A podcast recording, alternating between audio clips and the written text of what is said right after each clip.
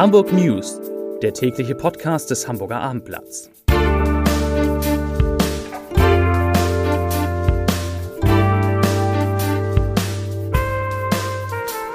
Herzlich willkommen zum letzten Podcast in dieser Woche. Mein Name ist Lars Heider und heute geht es um Hamburger Corona-Zahlen, die in allen Bereichen sinken. Weitere Themen. Hamburg befürchtet nicht genügend Impfstoff vom Bund zu bekommen. Die Zweitliga-Handballer haben Ärger mit der Innenbehörde und das Wetterwert, äh, hm, naja. Dazu gleich mehr. Zunächst aber wie immer die Top 3, die drei meistgelesenen Themen und Texte auf abendblatt.de. Auf Platz 3, Shoppen doch nur mit Maske, Niedersachsen rudert zurück. Auf Platz 2, Hamburger Schauspielhaus öffnet mit zwei Uraufführungen. Und auf Platz 1, schwere Gewitter erreichen das Hamburger Umland. Das waren die Top 3 auf abendblatt.de. Die Woche in Hamburg endet, wie sie angefangen hat, mit deutlich sinkenden Corona-Zahlen. Heute sind in der Stadt 99 Neuinfektionen gemeldet worden. Das sind 56 weniger als am Freitag vor einer Woche. Und somit sinkt der Inzidenzwert wieder und zwar auf jetzt 39,7 Neuinfektionen pro 100.000 Einwohner in den vergangenen sieben Tagen. Auch die Zahl der Corona-Patienten in den Krankenhäusern ist deutlich zurückgegangen. Sie liegt nun bei 133. 62 Menschen sind so schwer erkrankt, dass sie mit Covid-19 auf Intensivstationen behandelt werden müssen. 42 davon stammen aus Hamburg. Und ganz wichtig, aktuell wurden 20.103 Impfungen an einem Tag gemeldet, aber das muss nicht so bleiben. Hamburgs Gesundheitssenatorin Melanie Leonhardt beklagt, dass der Bund viel zu wenig Impfstoff nach Hamburg liefert. Schulen und Kitas geschlossen, Spielplätze gesperrt und Freunde konnten sie auch kaum treffen. Kinder haben in Hamburg mit am stärksten unter den Folgen der Pandemie gelitten und dafür sollen sie jetzt zumindest symbolisch ein ganz klein wenig entschädigt werden und in diesem Jahr in Hamburg kostenlos ins Freibad gehen können. Das jedenfalls wünscht sich die CDU und hat jetzt einen entsprechenden Antrag in der Bürgerschaft eingereicht. Demnach sollen Kinder bis zwölf Jahren gratis Zutritt zu den Freibädern bekommen, wenn sie denn öffnen.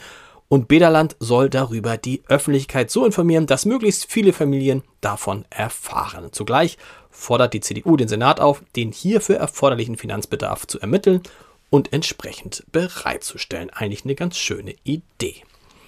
Die Zweitliga-Handballer des HSV Hamburg haben Ärger mit dem Hamburger Senat. Am Donnerstagabend, also gestern, verschickte der Verein eine Pressemitteilung, in der er die Zulassung von 1000 Fans beim kommenden Heimspiel am 28. Mai gegen Eisenach und sogar von 2000 Fans beim letzten Heimspiel gegen den ASV Hamm Westfalen verkündete. Dieses Spiel ist am 22. Juni. Es hieß, ich zitiere, in enger Zusammenarbeit mit der Sozialbehörde darf ein Modellprojekt unter strengen Auflagen durchgeführt werden. Zitat Ende. Das Problem, die zuständige Senatskanzlei hatte dem Modellprojekt noch gar nicht offiziell zugestimmt. Und Daniel Schäfer, der Sprecher der Innenbehörde, sagt dazu, ich zitiere einmal mehr, eine Genehmigung liegt derzeit nicht vor. Anderslautende Meldungen sind inhaltlich nicht zutreffend, voreilig und verabredungswidrig. Zitat Ende. Das klingt nicht danach, dass viele Fans beim Handball zugucken dürfen. Zum Wetter. Der Frühling, der will in Hamburg und in ganz Norddeutschland einfach nicht richtig in Gang kommen. Und auch an den Pfingstfeiertagen bleibt das Wetter, sagen wir mal, wechselhaft. Schuld daran ist das Tief Marco. Das macht ganz schön viel Wind und hat heute in Hamburg schon für heftige Gewitter gesorgt.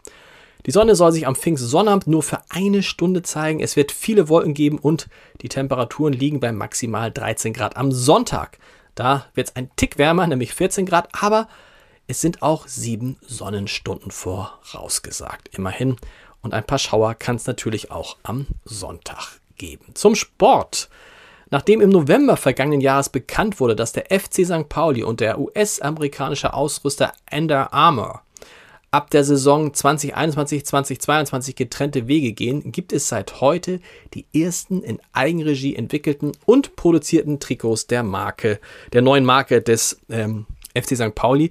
Die heißt Do It, Improve Yourself. Sowohl die Heim- als auch die Auswärts- und die Torwarttrikots sind aus 100% recycelten Materialien und damit besonders nachhaltig hergestellt. Wie das aussieht, ob das gut aussieht, sehen Sie auf www.abendblatt.de und dort finden Sie auch wenn Sie noch, noch ein Slash machen und dahinter Podcast schreiben, an diesem Wochenende jede Menge neue Podcast. Hören Sie mal rein, dann gehen die drei Feiertage, die trüben Feiertage offensichtlich, was das Wetter angeht, relativ schnell vorbei. Ich wünsche Ihnen so oder so ein schönes Pfingstwochenende. Nicht vergessen, morgen machen in Hamburg die Geschäfte wieder auf.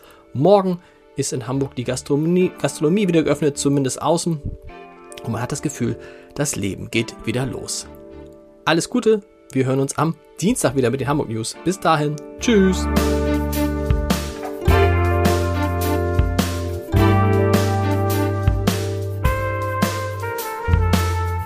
Weitere Podcasts vom Hamburger Abendblatt finden Sie auf abendblatt.de slash podcast.